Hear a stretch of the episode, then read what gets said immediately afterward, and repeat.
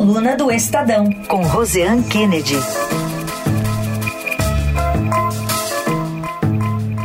Às 8h21, diante de toda a repercussão daquela operação de ontem da Polícia Federal, que teve como alvo o ex-presidente Jair Bolsonaro e vários de seus principais aliados, a gente chama para uma conversa hoje a Rosinha Kennedy. Oi, Rosinha, bom dia. Bom dia, Heisen, bom dia a todos. Bom, você ontem de manhã conseguiu conversar com o próprio ex-presidente, no momento que a operação ainda estava em andamento. O que, que você captou dessa conversa, hein, Rosinha?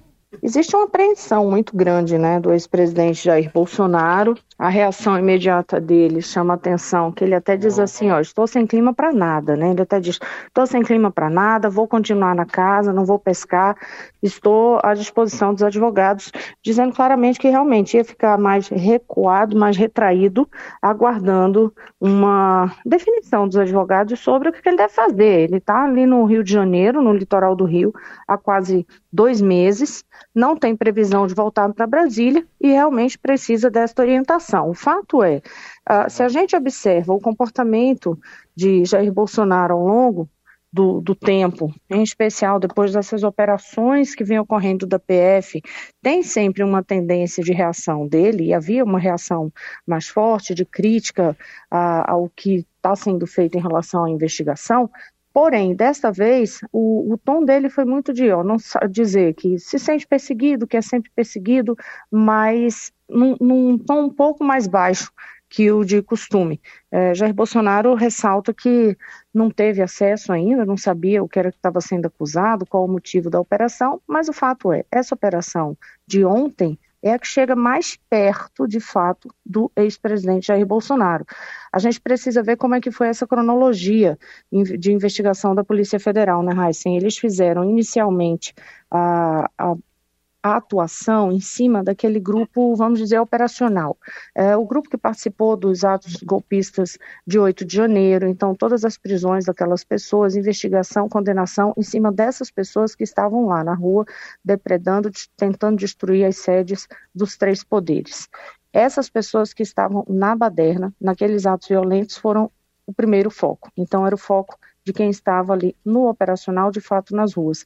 Quando a gente observa o desenrolar desta apuração da Polícia Federal, no segundo momento, eles começam a, a buscar quem seriam os patrocinadores, quem está por trás do financiamento e vão avançando. E agora é que eles chegam numa terceira etapa, então pare parece muito claro isso, de que são três etapas específicas de apuração, que é a etapa do núcleo duro, que seria o núcleo é, intelectual, digamos, é, desse, desse ato, né, dessa tentativa de golpe no dia 8 de janeiro. É, então, Nesse momento é que chega a militares, chega é, mais perto do presidente, do ex-presidente Jair Bolsonaro, e à medida que isso avança, chama muita atenção e causa muita preocupação entre os apoiadores e o núcleo mais próximo de Bolsonaro, um fato que é a determinação da Polícia Federal de ele entregar o passaporte, ou seja, não pode mais viajar não pode sair do Brasil, né? Não pode sair do Brasil. Isso sempre chama atenção, porque nesse ambiente, por todos, no ambiente político, em todos os escândalos que a gente acompanhou ao longo dos anos, os diferentes escândalos, pareciam um prenúncio. Quando determinava a apreensão de passaporte, logo na sequência vem uma operação que determina prisão e é esse o momento de tensão nesse núcleo bolsonarista no momento. Muito bem. É, é essa, essa operação toda também levou em conta a delação do Mauro Cid e um vídeo que tinha sido apreendido com o Mauro Cid no ano passado, de uma reunião com ministros. Uh, já, parte dele já a gente já tinha divulgado, transcrições, mas agora veio a público o próprio vídeo, né? A gente divulgou os principais trechos uh, mais cedo vídeo obtido pela Bela Megali do jornal o Globo, chama atenção que no vídeo, em vários pontos, né, que dos vários pontos que ele tem, num deles, uh, Bolsonaro diz que se reagir depois das eleições vai ter o caos, vai virar uma grande guerrilha. Ele ali prega uma reação antes das eleições, né, Rosé? É, e que fica muito claro que ele não encontrou de fato apoio é, no, nas Forças Armadas como instituição. Né? Isso não havia apoio dentro das Forças Armadas como instituição. Apesar de haver um ou outro militar é, que, que que, que ia num pensamento é, que se coaduna com essa ideia de, de Bolsonaro, é, o, a instituição, Forças Armadas, o Exército como instituição não tinha esse interesse, né, de dar um golpe. Então, o que sinaliza até o momento é de que realmente ele não encontrou esse respaldo para fazer essa atitude antes. E aí o que é que o Bolsonaro faz? Acaba a eleição, ele é derrotado, como ele mesmo já previa, né, que ia virar esse caos, ele vai embora para os Estados Unidos. Então, olhando em retrospecto, né, depois que as coisas acontecem, você vê como tudo vai encaixando. E é esse quebra-cabeça que a Polícia Federal tenta montar para, de fato, fazer uma, uma denúncia consolidada. É, é, tem vários pontos ali da, daquela gravação que chamam a atenção, alguns itens é, se chocam. Por exemplo, ele, ele fala em determinado momento, o, o Eduardo Gaia, na, na, coluna do Estadão ontem, até separou esse trecho lá da, da, do documento da Polícia Federal, quando desta reunião mostra o seguinte, que Bolsonaro em um momento afirma que é, sabia que as pesquisas estavam dando que o Lula ia ganhar, que era aquilo mesmo, que via essa chance de Lula ganhar. Não estou usando as palavras ipsis literis, mas era esse o entendimento. E o que é que acontece? Na, no discurso de Bolsonaro em público, o que, é que ele falava, se a gente for lembrar direitinho?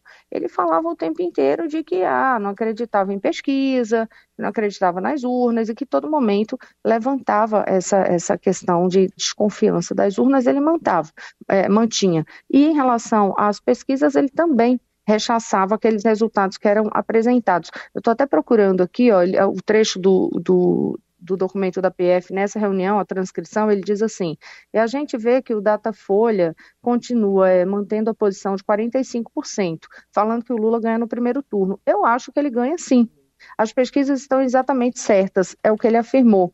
Agora, publicamente, insisto, ele desacreditava as pesquisas. E então ele desacreditava as pesquisas e vinha naquela construção de tentar desacreditar também a validade das urnas eletrônicas. Tudo amarrava um discurso de insatisfação com o resultado que estava sendo é, imaginado que ocorreria, que de fato veio ocorrer, que foi a derrota dele. Tudo bem, tá aí Rosiane Kennedy, é, que é a editora da Coluna do Estadão, conversando com a gente aqui, com o ouvinte da Eldorado, sobre esses desdobramentos, sim, outros virão ainda depois dessa operação de ontem da Polícia Federal. Obrigado, Rosiane, bom carnaval, até mais. Até mais, Heisen, mas deixa eu saber se eu tiver um segundinho só ah, para dizer, claro. até aproveitar e dizer, olhem na coluna do Estadão que já fica de hoje, que tem um desdobramento que vai para além desse do desdobramento da investigação em si, que é um desdobramento político muito importante, porque essa operação de ontem de ontem fere de fato as articulações do PL para as eleições municipais deste ano, porque Valdemar Costa Neto, que está preso inclusive, e Jair Bolsonaro estão impedidos de se comunicar. Consequentemente, isso vai dificultar as definições dos palanques. E justo num período que vai ter aquela janela eleitoral para troca-troca partidário e em que palanques como do Rio de Janeiro, a cabeça de chapa que está toda enrolada também, porque também tem um alvo de investigação. Uhum. É, e no, em, no, em São Paulo, para indicação de vice, isso fica muito mais difícil. Os dois não podem se comunicar e são os dois caciques do partido que estão definindo essas candidaturas. Muito bem, importantíssimo também esse, esse aspecto. Obrigado então, Rosiane. Até mais.